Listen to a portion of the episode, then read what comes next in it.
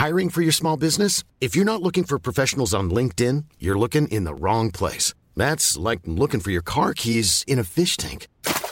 LinkedIn helps you hire professionals you can't find anywhere else, even those who aren't actively searching for a new job but might be open to the perfect role. In a given month, over 70% of LinkedIn users don't even visit other leading job sites. So start looking in the right place. With LinkedIn, you can hire professionals like a professional. Post your free job on linkedin.com slash people today.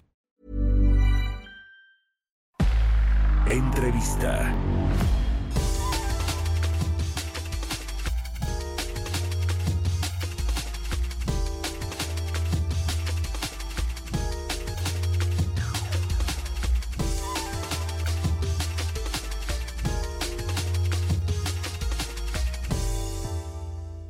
Y bueno, pues eh, sobre estos asuntos eh, internacionales a propósito de la cumbre de la CELAC, que pues eh, fue México el anfitrión este fin de semana, y bueno, pues llegó ahí Nicolás Maduro, obviamente el presidente cubano Miguel Díaz Canel y varios otros presidentes de países latinoamericanos, hubo confrontaciones ideológicas y pues que tienen que ver con la democracia, de parte del presidente de Uruguay, del presidente paraguayo, quienes pues eh, recriminaron que estuviera presente Nicolás Maduro y lo que sucede eh, en Venezuela. En fin, vamos a hablar de, de, este asunto eh, puntualmente. El presidente López Obrador dice que esta región latinoamericana puede fortalecerse como un bloque económico importante y político también, ¿eh? Eh, como lo fue la Unión Europea en sus inicios y vamos a analizar este y otros temas con Eugenio Salinas, presidente de la Comisión de Comercio Exterior y Asuntos Internacionales de la CONCAMIN. ¿Cómo estás, Eugenio? Muy buenos días. Muy buenos días, Horacio. Qué gusto saludarte desde Monterrey. Mando un abrazo y saludo a, a tu gran auditorio. Muchas gracias. Eh, ¿Cómo ves es posible crear este bloque económico como la Unión Europea aquí en Latinoamérica y el Caribe? Mira, pues eh, como seguramente muchos de los que te escuchan conocerán que algunos ya, como dicen, pintan canas o se nos han pintado, como en mi caso. Tenemos estos esfuerzos desde allá de, desde los años 70, 80. Ha habido varios esfuerzos con distintas asociaciones, Asociación de Libre Comercio, la LAL, después que se convirtió en la LADI, todavía de alguna manera en existencia. Ya ha habido muchos de esos intentos a través, ahora sí que de, las décadas. Desgraciadamente, y es una pena en alguna ocasión que me tocó visitar el Parlamento Europeo en Bruselas y, después de conocer cómo ellos se estructuraron y cómo cada país tuvo que poner lo de su parte para poder unir, verdaderamente que me hubiera gustado y me gustaría verlo eso para Latinoamérica.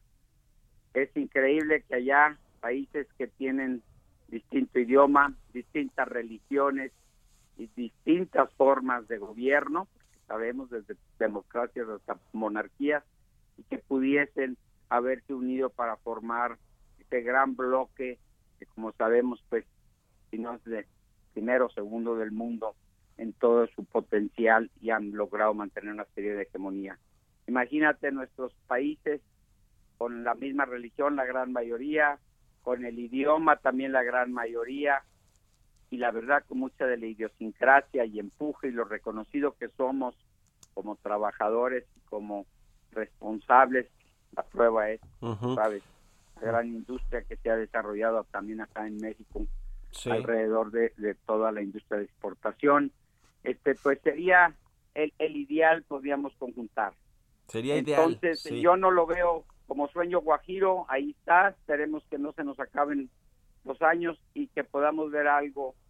Y mi condición, que siempre he dicho y pienso, porque en los últimos intentos o más recientes, es que México y Brasil somos los que nos tenemos que poner de acuerdo para que luego los demás, por añadidura, de inmediato creo que pudiesen a, a, cesar a que tengamos ahora sí que una un una comunidad regional o una unión regional de Latinoamérica. Sí.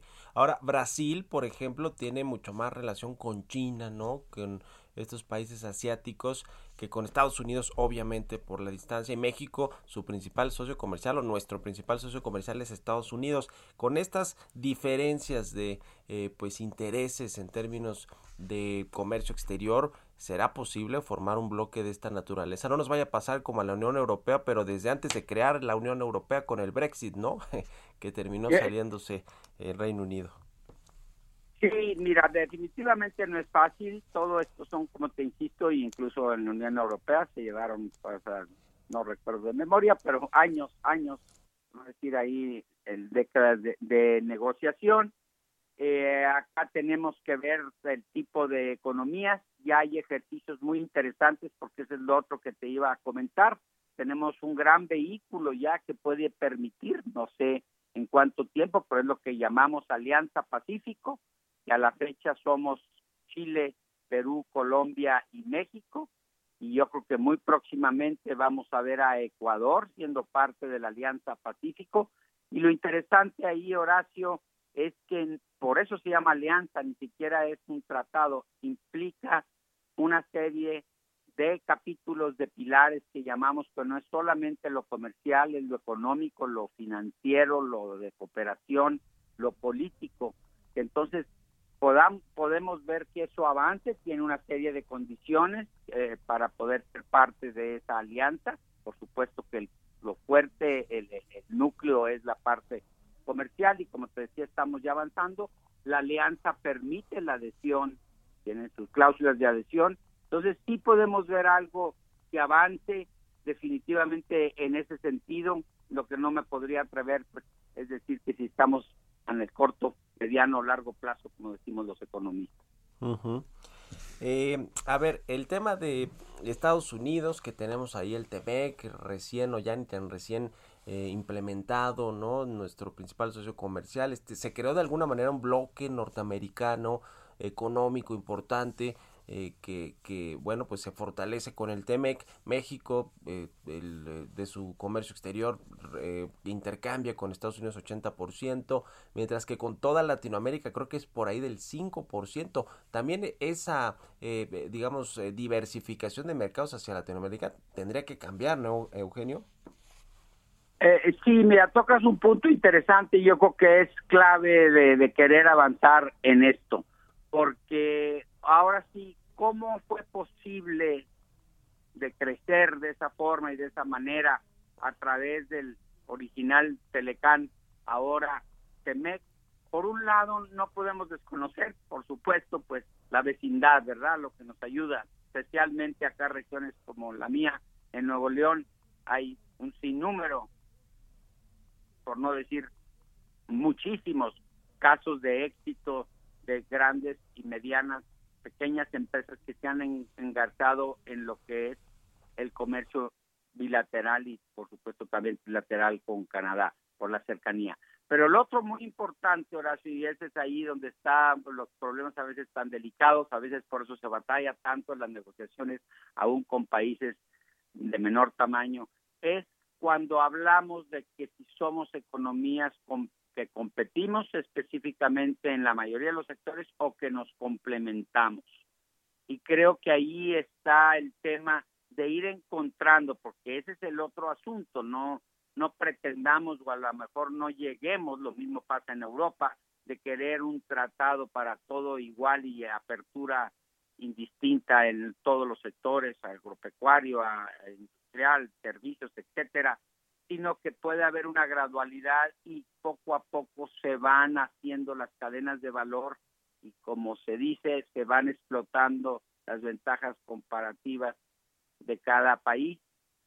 Y de esa manera empecemos a complementarnos. Y ahora, ahora volviendo o tomando lo que me comentabas al principio, somos economías que en muchos no precisamente nos complementamos, sino que competimos entre sí por el tipo de productos, en muchos de los casos todavía productos con poca elaboración o productos primarios del sector agropecuario. Esa es la razón que no hemos tenido esa ese comercio de que crezca de la forma como, como comentamos, ¿no? Pues está interesante. Por último, quiero preguntarte, Eugenio, precisamente la relación con China, con Asia, ya decías estaría en el Pacífico, que de alguna manera toca algunos de estos países, no el caso de China, México obviamente no tiene un tratado de libre comercio con China. Eh, eh, ¿Cómo ves este asunto? no Porque además de todo en la CELAC precisamente le dieron tres minutos al presidente de China para que les enviara un mensaje a los presidentes latinoamericanos. Sí, Mira, muy interesante y, yo creo que eso se tiene que poner en un contexto, eh, como empezábamos la plática, no deja de que es una de las potencias del mundo, si con, como se dice, con menos de, de los dedos de una mano, la tenemos que contar, ¿verdad? Y, y ya ves que ahí ya está la decisión si es la primera, la segunda, si Estados Unidos, si Europa, como comentabas, etcétera. Entonces no se puede desconocer. Ya a la fecha tenemos un gran comercio con China. Aquí la cuestión y como se ha pedido mucho en Estados Unidos desde administraciones pasadas, incluso es ver que queremos competir en las mismas circunstancias. Y desgraciadamente todavía en China existen sectores que no son, como se dice de nuevo en el argot de los economistas, economías de mercado. Entiéndase que si son sectores subsidiados o apoyados extremo por el por el gobierno, pues entramos en esa en esa dificultad de competir como se usa y como se conoce entre las disposiciones de comercio internacional en prácticas del diales de comercio. Y eso es lo que tenemos y el sector industrial, particularmente de Concamín, estamos siempre alertas y atentos a que eso no se dé ni con China ni con ningún otro país. Pero te insisto, por el tamaño de la economía, el tamaño del comercio que ya hay, hay una tendencia que eso suceda. Entonces, eso es lo que tenemos que cuidar. Por el otro lado, no se pueden ignorar las cadenas de valor, como comentaba hace un rato, donde distintas regiones, países del mundo nos hemos ido especializando en determinados procesos, desarrollando mano de obra a veces muy calificada en muchos de los casos para eh, llegar a ser, lo conocemos mucho en nuestra industria electrónica que tenemos en México, la propia industria automotriz, la industria del acero, que tiene unas tecnologías en México de primer mundo, hay una gran exportación de tecnología, industria del acero eh, de parte de México. Entonces, ahí es donde tenemos que ver, vuelvo a insistir, en, ese, en esa complementariedad que haga para formar las cadenas de valor, pero siempre cuidando, por supuesto que el medio ambiente, que ese es el otro tema que todos o muchos sabemos que en China no es tan estricto sus, disposiciones para control